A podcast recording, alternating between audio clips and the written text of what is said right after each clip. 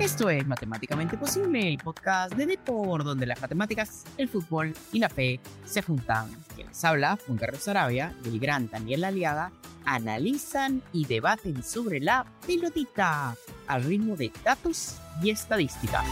¡Comencemos! Dani, ¿qué tal? ¿Cómo andas? Eh, bastante contento, Juan Carlos, por fin eh, arrancó la tan esperada Liga 1. Digamos, ya anteriormente ya había arrancado, pero fue bastante accidentada por una serie de hechos que ocurren eh, fuera de los campos de fútbol. Pero ya tuvimos eh, a todos los, los participantes de la Liga 1 jugando los partidos respectivos, así que eh, creo que ya da para poder comentar, para poder cotejar lo que previamente habíamos dicho respecto a, a los clubes que en este año participan de la Liga 1 del fútbol peruano. Así que eh, yo creo, eh, Juan Carlos, que ya no estaría nada mal comenzar a, comentar lo que ocurrió el último fin de semana. Así es, tal cual. Y recuerden que pueden escuchar nuestro programa cada semana en Deport, en Spotify, en Apple Podcast y visítenos en deport.com. Y si quieren saber cómo es que nosotros pensamos, cómo comentamos, pueden ir a los programas anteriores también e ir bajando, chequeando. Ya van a ver debate, cruces, de todo. Pero además también recuerden que para que nosotros podamos seguir creciendo tienen que poner una estrellita en su celular, en Spotify, por ejemplo, para que sigamos creciendo, sigamos trayendo más información para todos ustedes. Y obviamente, de rigor, agradecer a DribLab por ser nuestro partner tecnológico y tener todos los mejores datos de fútbol de equipos y jugadores con Big Data y analítica avanzada. Dicho esto, Dani, te la lanzo. Dos temas de frente y al grano. ¿Cómo viste este comienzo de la Liga 1? Y el otro que te iba a decir, obviamente, lo que la gente espera y obviamente con debate cruce los pronósticos para la siguiente fecha que se nos viene con todo. Pero quiero saber realmente tu opinión de cómo lo viste, partidos. Escucharle, nos costó duro además ver partidos. ¿Cómo lo has sentido? A ver, eh, Empiezo por, por lo que acabas de comentar al final. Nos costó, la verdad, poder enterarnos, eh, al menos a través de la transmisión, de lo que ocurría en ciertos cotejos, siendo el de Alianza con Sport Boys. Este partido que si uno no acudía al estadio este, dificultaba. Igual estamos en tiempos, este, Juan Carlos, en los que hace unos sin ir muy lejos, hace unos 20 años, 15, si no transmitía alguna emisora local o de cable un partido, no quedaba más que verlo en la radio, escucharlo en la radio. Escucharlo, sí. Pero en este caso no había ni siquiera esa, eh, digamos, estaba muy complicada esa posibilidad. Entonces, igual en estos tiempos existe la posibilidad de poder transmitirlo mediante cualquier plataforma y por ahí nos agenciamos la forma de poder verlo. Eh, particularmente Juan Carlos de la primera, bueno, en este caso ya la cuarta jornada, segunda que se jugó y primera con todos los equipos participantes, así de complicado se, está, se estaba tornando el campeonato. Eh, primero, de los tres grandes, me parece, eh, Juan Carlos, que lo de la U eh, no es preocupante, pero sí es reiterativo, ¿no? Un equipo que, que, que pareciera tener un funcionamiento, pareciera eh, depender de un entrenador muy ordenado en, cuanto a cómo quiere que su equipo juegue, sin muchas respuestas individuales. Quizá el arranque del torneo todavía no dé para que un determinado jugador esté en su mejor momento y salve al equipo cuando el funcionamiento eh, termina por ser, digamos, muy monótono y no hay respuestas ante lo que ofrece el rival. Y, fundamentalmente que son puntos que creo que a Universitario le va a costar eh, luego en cuanto al tema de la apertura. Sobre todo porque enfrenta a un equipo como Unión Comercio que, si bien es cierto, propuso aguantar y dar la sorpresa, con un argumento tan sencillo logró aguantarlo y dar la sorpresa. En cuanto a, eh, antes, digamos, de tus comentarios, solo quería agregar una cosa. Preocupante lo de Valera, tuvo una, una situación por izquierda, un gran pase de Calcaterra, hay, hay, que, hay que decirlo y fundamentalmente eh. lo recalco ahora que, te tengo aquí conmigo en el programa, un gran asistencia de Calcaterra y eh, eh, Valera en un gol que creo que el año pasado hubiese convertido, ahora lo mandó bastante lejos. así que creo que no está siendo el delantero que, que la U entendió que venía a, enmendar un poco la plana tras haber traído a Emanuel Herrera en, esta, en este estado que no es tan, como lo habías vaticinado en su momento, eh, tan óptimo para, para el cuadro crema. Pero Valera tampoco lo está. Entonces se complica el tema del gol en la U.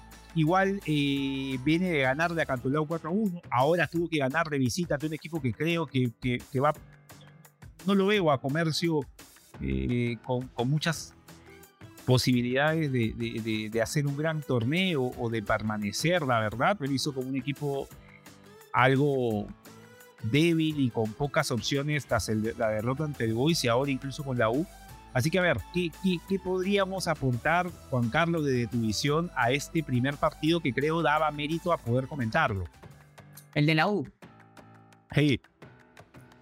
A ver, yo sí creo que es preocupante. Y te lanzo algunos datos ya sobre ese partido de Unión Comercio contra la U. Unión Comercio tuvo 9 remates, la U tuvo 18 remates, de los cuales, en el caso de Unión Comercio, de esos 9, 3 fueron al arco y uno fue gol. Y en el caso de la U fueron tres remates, en los cuales lógicamente ninguno entró. Ese es un primer tema que, que me parece importante y te lanzo otro dato sobre eso, ¿no? Unión Comercio generó 0.86 de XG y la U generó 1.35 de XG. Tuvo 10 corners Universitario de Deportes. 10 corners. Ya, y, y si quieres contar eh, la cantidad de corners más que, entre comillas, corners, porque llegaba a tres cuartos de cancha y tiraba un centro, ¿Sabes a quién me hacía recordar? Y ahí no, no te quiero poner la, el, dedo en la llaga, pero ¿te acuerdas de Bustos? Bustos, o sea, no, Bustos el de Alianza Lima cuando antes de que entre Chicho, Chicho Salas era. Y una vez te escribí, recuerdo que no, Alianza Lima cantó lado y qué bestia. Habré, Alianza Lima habrá tirado 85 centros. ¿No? Y, y entonces es como. A ver, es como. Ah, tiene tienes el dominio, tienes al parecer la fortaleza de poder imponerte a tu rival y, que tus armas sean los centros. Es una absurda. Es una absurda. te lanzo otro dato sobre el tema que tú mencionas de dominio, entendido como posesión de la pelota. La U tuvo 62% de posesión de la pelota y Unión Comercio tuvo 38% de posesión de la pelota. ¿Cómo vas a ser efectivo si con, más, eh, con 62% generas un poquito más de calidad de ataque de, un gol, uno, y dos, tiras muchos, muchos centros. Em, la verdad que eso no, no lo entiendo, eh, no me parece un ataque muy portentoso ni mucho menos, entonces sí creo que son problemas graves para la U. Desde ese lado, en ataque, lo de Valera, entiendo, puede estar fuera de fútbol, pero eventualmente pues, este, Valera yo creo que va a recuperar la forma y otro tema, yo no soy fanático de los centros y te lanzo otro dato sobre eso, ¿no?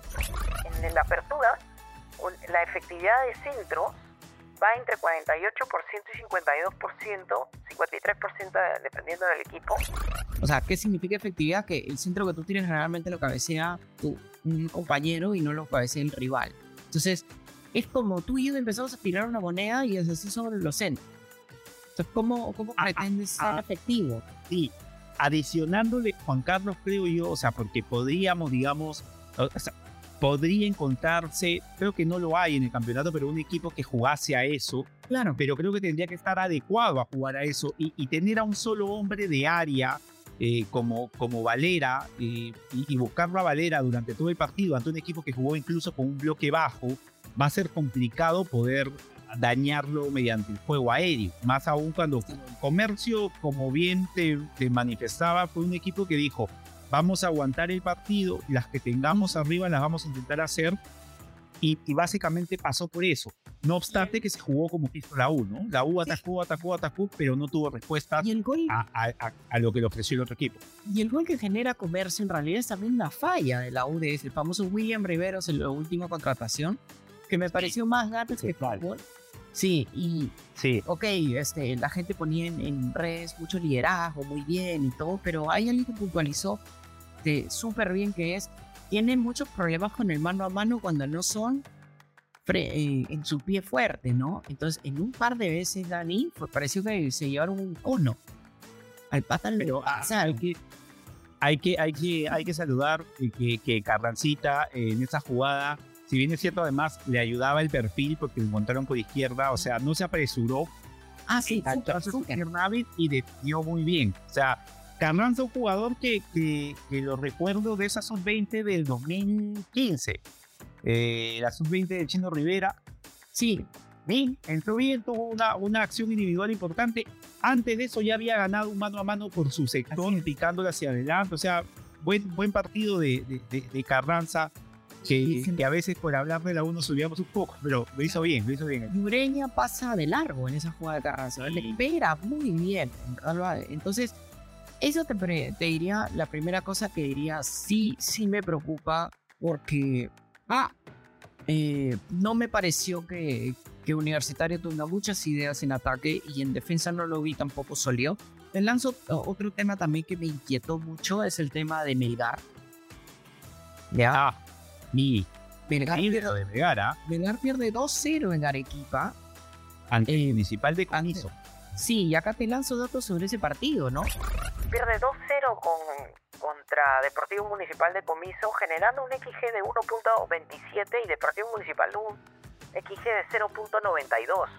Melgar tira 10 tiros, eh, Deportivo Municipal tira 5 ah, y la verdad que a pesar de duplicar el- la cantidad de tiros, no se hace, el, el XG no es portentosamente más alto. Ese es un tema que me, que me inquietó un poco.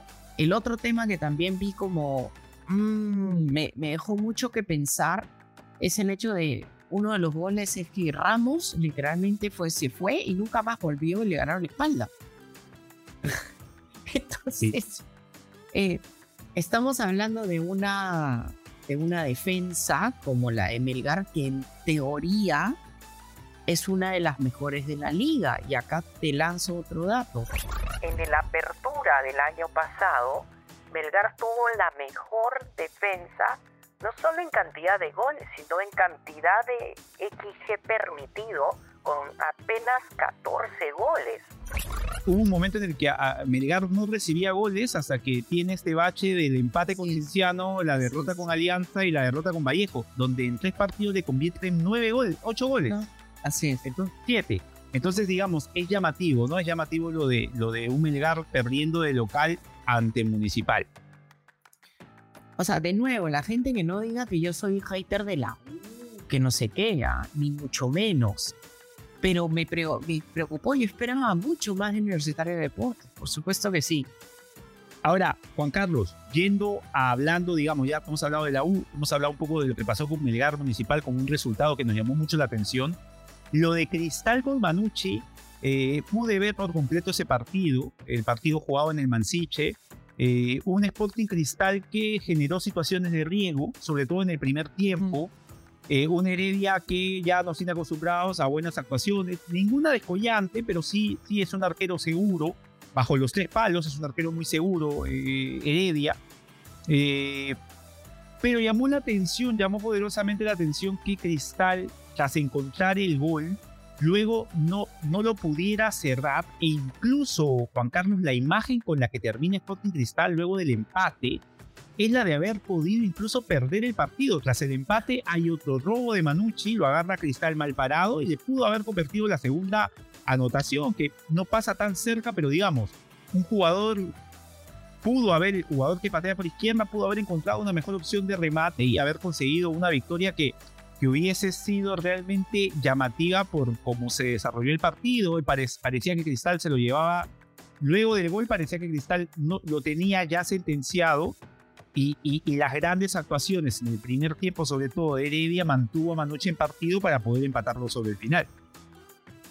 Sí, hay, a ver, yo siento que Cristal todavía es un producto no, no terminado.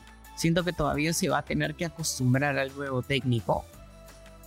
Ya, eh, la gente ama a Brenner, Brenner Marlos, lo aman, Sí, pero, pero hasta ahora no.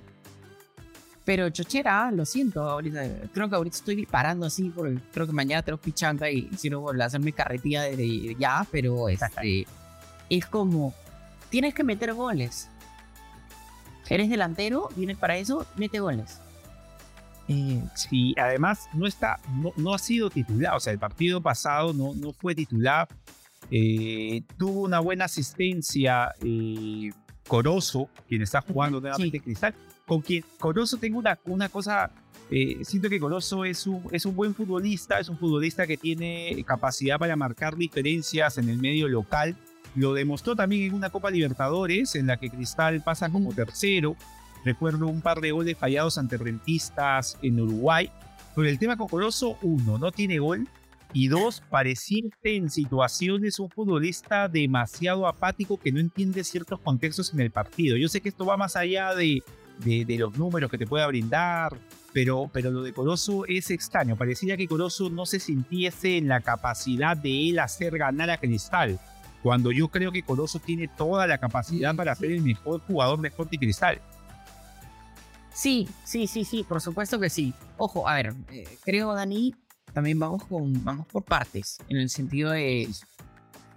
Es primera fecha, además partidos accidentados, se ha dejado mucho, eh, el tema de los, de los partidos por walkover también hace que eh, la gente se cruce un poco, ¿no? Los jugadores empiezan... Eh, entonces creo que vamos, vamos por partes, pero sí estoy de acuerdo contigo que por eso es talentoso, pero hay que un poquito ver cómo es que este, se va desenvolviendo también en una idea de un nuevo técnico, ¿no? Sí. Es verdad, es verdad eso. Y otro tema también que me parece interesante es, este, ¿te acuerdas que dijimos que Alianza Lima bajó el 4-4-2 y jugó 4-4-2? e incluso este, Barcos y Sabac metieron goles. A ver, de, Alianza, lo, que me llamó mucho la atención, traté ahí de ver la manera de poder eh, ver el partido. Eh, primero, lo que me llamó la atención de Alianza fue que eh, la, aparición de Andrade en lugar de Concha en un partido sí, en la cual partía básicamente de interior. Andrade, según como los antecedentes que, que, se, que se mencionan de él, es un, es un enganche. Un futbolista eh, que no juega tanto para construir juegos, sino que es un futbolista de detalle, de disparo, de asistencia, de, de, de, pasar en el uno contra uno. Claro. Pero igual creo, entiendo, trato de entender en todo caso la, la, la alineación de Andrade en desmedro de, de Concha por un tema de que el Sport Boys, a diferencia de otros equipos, permite tener un futbolista como Andrade para solucionar un bloque bajo, eh, una marca al hombre. Entonces entiendo que Andrade pueda jugar en esos partidos y que Concha pueda hacerlo en partidos como el que se viene, por ejemplo, ante la U, ¿no? O sea, en un partido ante la U, que, que la U siendo local seguramente va a intentar ganar el medio, va a intentar atacar, tener a Concha acompañando a la bandera y Bayón, creo que va a ser eh, más funcional que, que, que, si estuviese Andrade, que, que siento que Andrade puede partir de ahí, pero no tiene las, o sea, no te va a dar las funciones que te da Concha. Igual, igual creo que sí, está bien que Andrade juegue un partido como el que jugó ante el Boys. Y además quería dar un punto adicional, a ver qué te parece a ti. Creo que la figura del, central eh, Santiago García en Alianza Lima va a ser importante. Y un, con un buen juego de pies, un central seguro, y, y, que además fortalece Alianza. Siempre hablábamos de que atacaba mucho por la derecha. Yo creo que con Santiago García, una salida más limpia para, para, para Lagos y por ese sector puede hacer que Alianza sea un equipo más, eh, digamos, no tan asimétrico para atacar, sino que ya puede atacar por derecha y por izquierda. No sé cómo lo ves vale. en cuanto a lo que se planteó en este partido contra Wolves. Yo tengo dos comentarios chiquitos, pero antes vamos a una pequeña pausa, ¿qué te parece? Y luego volvemos con mis comentarios de Alianza. Vamos.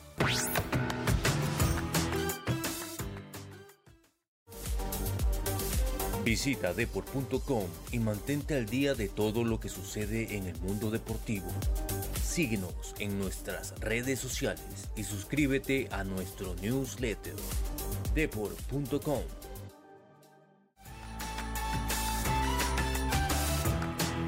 Esto es Matemáticamente Posible, el podcast de por donde las matemáticas, el fútbol y la fe se juntan. A ver, comentarios de Alianza Lima súper veloces, Dani, es Alianza Lima generó, te lanzo datos sobre el tema. En, Alianza Lima contra el Boys. En 13 disparos generó un XG de 1.74, mientras que el Boys con 5 disparos generó un XG de 0.68. Alianza tuvo 9 corners, 12 faltas y el Boys 11 faltas, o sea, se cortó mucho el juego y el Boys tuvo 2 corners apenas. Pero me llamó la atención uno que Sabak este, entrando, dijiste en, en otro momento de, o sea, de, de la banca, metió un gol y también metió un gol este Hernán Barcos, que era un poco lo que estábamos esperando. Eventualmente, Una muy buena diagonal, sí, de Sí. Hernán Barcos en su gol. eventualmente debería pasar, quién sabe, que los dos jueguen este, eh, de titulares, pero lo interesante es que jugó 4-4-2 igual la Alianza Lima, ¿no? Entonces, como lo habíamos comentado en algún momento, Si es que se, se- digamos, si es que se parte de que Andrade jugó más cerca de Barcos, sí.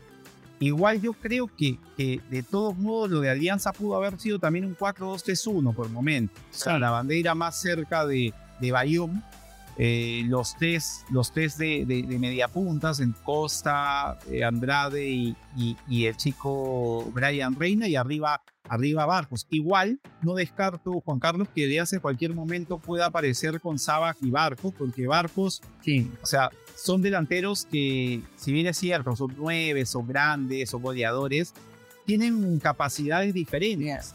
sí, Lo, lo que se vio de Barco, bueno, lo que sabemos de Barco es un jugador que, que puede salir a buscar el balón, que puede asistir.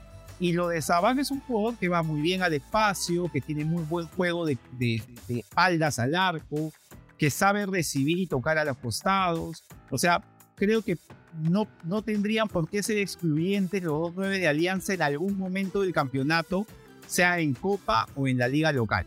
sí, sí, de acuerdo, de acuerdo, ahí, ahí, ahí comparto. Pero Dani, ¿qué te parece si vamos al siguiente tema, que es un tema que a la gente le encanta y nos mandamos un súper debate con esto, es los famosos pronósticos. Y acá tengo, tengo la impresión que vamos a estar en desacuerdo. Acá te lanzo la primera y va a ser una súper complicada. Sporting Cristal recibe a Melgar de Arequipa. Mira, de acuerdo a lo que he podido ver de ambos equipos en lo que vendría a ser la primera jornada en la que han eh, jugado Sí. ambos, porque había arrancado la temporada, la, jornada anterior, pero digamos, hubo ball cover en ambos casos. Eh, yo la verdad siento que Cristal está más cerca del triunfo. Pienso que, Melgar, hay algo con Melgar eh, que me da que pensar que Cristal pueda estar más cerca del triunfo. Creo que Cristal, si bien es cierto, como tú indicas, todavía no es un producto terminado, me parece que van, que van bien. O sea, siento que con, con- con el entrenador brasileño hay, hay una conexión. Siento que, que- que, eh, Castillo lo está haciendo de, de modo diferente con, con el entrenador brasileño, pisa más el área, Sosa está muy bien, Corozo es- suma mucho a Cristal. Sí, Creo que Cristal se va a imponer a un Melgar que, que, como dijiste, si bien es cierto, tuvo la mejor defensa, esos detalles en los goles que Sí. el Estudiante Municipal hacen pensar que algo no está del todo bien en Melgar, quizá la cabeza ya en, el torneo internacional, buscando emular lo hecho en, Sudamericana, ahora en Libertadores, que haga que el equipo no esté mentalizado en, lo que es la liga. Igual va a ser un buen partido, o sea, si Melgar juega como tendría que hacerlo, va a ser un partidazo, pero yo me decanto porque Cristal obtenga otros tres puntos clase de obtenido que todavía está en veremos frente a Alianza mediante World Cover. Creo que de local Cristal esta vez sí se va a lograr imponer al Melgar de Arequipa. ¿Cómo lo ves tú? Yo también comparto. Yo creo que Cristal va a ganar. Eh, hay una estadística que se cruzan terrible, ¿no? Es, y ahí lo comenté previamente. Es, Deportivo Municipal no creó ni un gol de XG de calidad de ataque y metió dos goles. O sea, metió goles difíciles. Cristal ha generado de su primer partido 2.24 y metió un gol. entonces, es, es mala combinación. Un equipo que Claro. permite goles difíciles y el otro que genera un montón. Sí. Mm, no me, no, la veo bien Ah. verde para Melgar. Sí, ahí no cuaja bien. A mí me toca César Vallejo contra Unión Comercio. Ojo, el, el- el- la victoria de Unión Comercio sí fue en- enorme, ¿no? Obviamente contra la U, pero fue también en casa. Ahorita está jugando de visitante y la verdad que yo creo que César Vallejo va a ganar el partido. Hay algo en, en Abreu que no sé. Hay algo en Abreu que, que me parece interesante para, Hay algo, hay algo en Abreu, eh, Juan Carlos Pino dice, no creo, pero también por ahí que, que, que entusiasma, ¿no? Lo vi a Navallejo en el torneo que jugó en Argentina, no me disgustó, me, me pareció un Navallejo interesante. Muy, siento que está tomando mucho lo que hizo Cheme, un equipo que igual toca mucho, que tiene más destrucción eh, con el uruguayo que está jugando al medio, así lo traído por, por Abreu. Eh, pero, pero sí, o sea, creo que, como bien dices tú, estoy totalmente de acuerdo. Nuevamente volvemos a coincidir en que Vallejo se impone al recién ascendido Unión Comercio, el poderoso de Altomayo. Así es, te mando un dato nomás sobre, sobre la César Vallejo contra, por ejemplo, contra Cantolao. Generó 19 remates. Pero más allá de los 19 remates, lo hizo tiró 7 al arco con, con un 71% de posesión de la pelota. Entonces, estaba perdiendo contra Cantolao desde el minuto 11 y logra voltear el partido y contundentemente. Entonces yo creo que se va a llevar el partido. Tú, tú vas a ver, por Huancayo versus Cienciano del Cusco. Ese es un, muy buen partido, un Huancayo que viene golpeado por lo que ocurrió en, ahora en la semana ante el Nacional de Paraguay. Eh, Cienciano de Cusco, que, digamos se ha armado bien. El ecuatoriano eh, Garcés convirtió dos goles ante, ante Cusco FC. Así que me, me, inclino por, por, por, apostar por el triunfo del Cienciano de Cusco, sobre todo por el momento de Huancayo. Creo que, que lo de Huancayo es un golpe duro, estar tan cerca de, de, o sea, terminados los 45 minutos de la primera parte del partido joven Paraguay, Huancayo merecía estar 3 a 1 en el global. yo estoy, estaba totalmente de acuerdo con lo que estaba pasando en el trámite, pero en el segundo tiempo, increíblemente, le hicieron tres goles. O sea, algo que uno parece. 45 minutos se hacer tres goles, le hizo los tres goles, y creo que eso va a mellar en, en, el buen equipo que es Huancayo y que Cienciano, aprovechando que no tiene ningún problema con jugar en altura, creo que va a sumar de a tres. Dale, buenazo, buenazo, Dani. A mí me toca Sport Boys contra Carlos Benucci. A ver. Yo creo que se lo lleva el Carlos Benucci. Sentí que le hizo un buen partido a, a Cristal, a pesar de haber sufrido una gran cantidad de, de ataques, metió igual, metió, o sea, generó, y lo que generó lo metió. Así que, o sea, cero, te lanzo el dato nomás. Contra el Sporting Cristal generó 0.97 de, de XG y metió un gol. Entonces... La verdad que me parece lo suficiente para que pueda este, hacer las cosas bien. Y en el caso de... Eh, del Sport Boys el Sport Boys, pues no tanto, ¿no? El Boys lógicamente no metió goles, pero además. Esto generó apenas 0.68 de XG y 5 míseros disparos. Esto es terrible hoy. Entonces, la verdad que lo veo bien difícil que el Boys pueda, por más que esté jugando en casa. Ah, eh, mira, yo, yo, o sea, de lo que he podido ver del Boys sí, pero haberle ganado a Comercio en un partido de que Comercio parecía que se lo llevaba. O sea, ese, ese mm. partido que hoy juega un lunes eh, y haberlo dado vuelta y, y algo de, del Sanguinetti que recordaban en Alianza Lima. Entonces dije, quién sabe, y este equipo se vuelve un puño y por ahí empieza a sacar esos resultados. Igual le daría una al Boys, quién sabe, un empate, un empate por lo menos, pero, pero sí, sí comprendo y totalmente justifico lo que, lo que menciona para, para ir con Manucci y dar el golpe, creo, este, sacar un resultado en el Callao, lo que no es nada fácil. Dale. Este. Te toca Atlético Grau versus ADT de Tarma. Eh, a ver, el Grau eh, dio un triunfazo. Binacional no jugó en Julián, jugó en Arequipa, pero igual, ¿no? Metió un triunfazo el Grau. Sí, así, sí, sí, sí. Eh, yo hoy con, con, el Grau, que, que, nos dejó una sensación muy buena al término, de, al término del año pasado y ahora arranca de visita en Arequipa y le gana a Binacional, así que voy con el Grau. Tres puntos para el Grau ante el ADT de Tarma. Sí, un datito nomás chiquito, yo estoy de acuerdo contigo, es... Em, el Grau ganaba 1-0, expulsan a un jugador e igualito extiende la ventaja, luego le restan y luego metí, termina metiendo cuatro goles, con uno menos. Con uno menos, es totalmente para, para, y con un hack trick de, de, de futbolista creo Bandeira. Sí, Sí, sí, sí, sí, sí. Con eh, Bande- Bandiera. Ah, Bandiera, sí. Así es. A mí me toca Universitario de Deportes versus Alianza Lima. Y qué bueno que a mí me tocó ese y no te tocó a ti. Porque si no hubiera habido un sesgo muy grande. Sí. Ahí yo creo que van a empatar. Ya. Ahí yo me, me la El sé. empate. Sí, después de haber agarrado y destrozado a la U, lo siento, contra ese partido contra Unión Comercio, ocurre dos cosas. eh, los clásicos son difíciles de pronosticar por un lado, y yo creo que lo que sí acepto de Companucci, más allá de los 82 centros que lanza por partido, es que por lo menos sí revisa muy bien este, mm, eh, sus siguientes partidos. Y este William Rivera no es Claudio Jacob, ni mucho menos. Entonces, Va, va por lo menos jugar en el 11 titular de la U. Lo es compartiendo la saga con Di Benedetto. y lo veo también este, chocando, golpeando. Y este tipo de jugadores, pues, este. eh, sí, van a. es- estas situaciones son contagiosas. Entonces creo que. Jugadores que, que suelen calar bien en lo que es el sistema universitario, ¿no? Es decir, la identidad es universitaria de deporte. identidad universitaria de deporte. Sí, Así es. sí, es verdad. Me encantaría.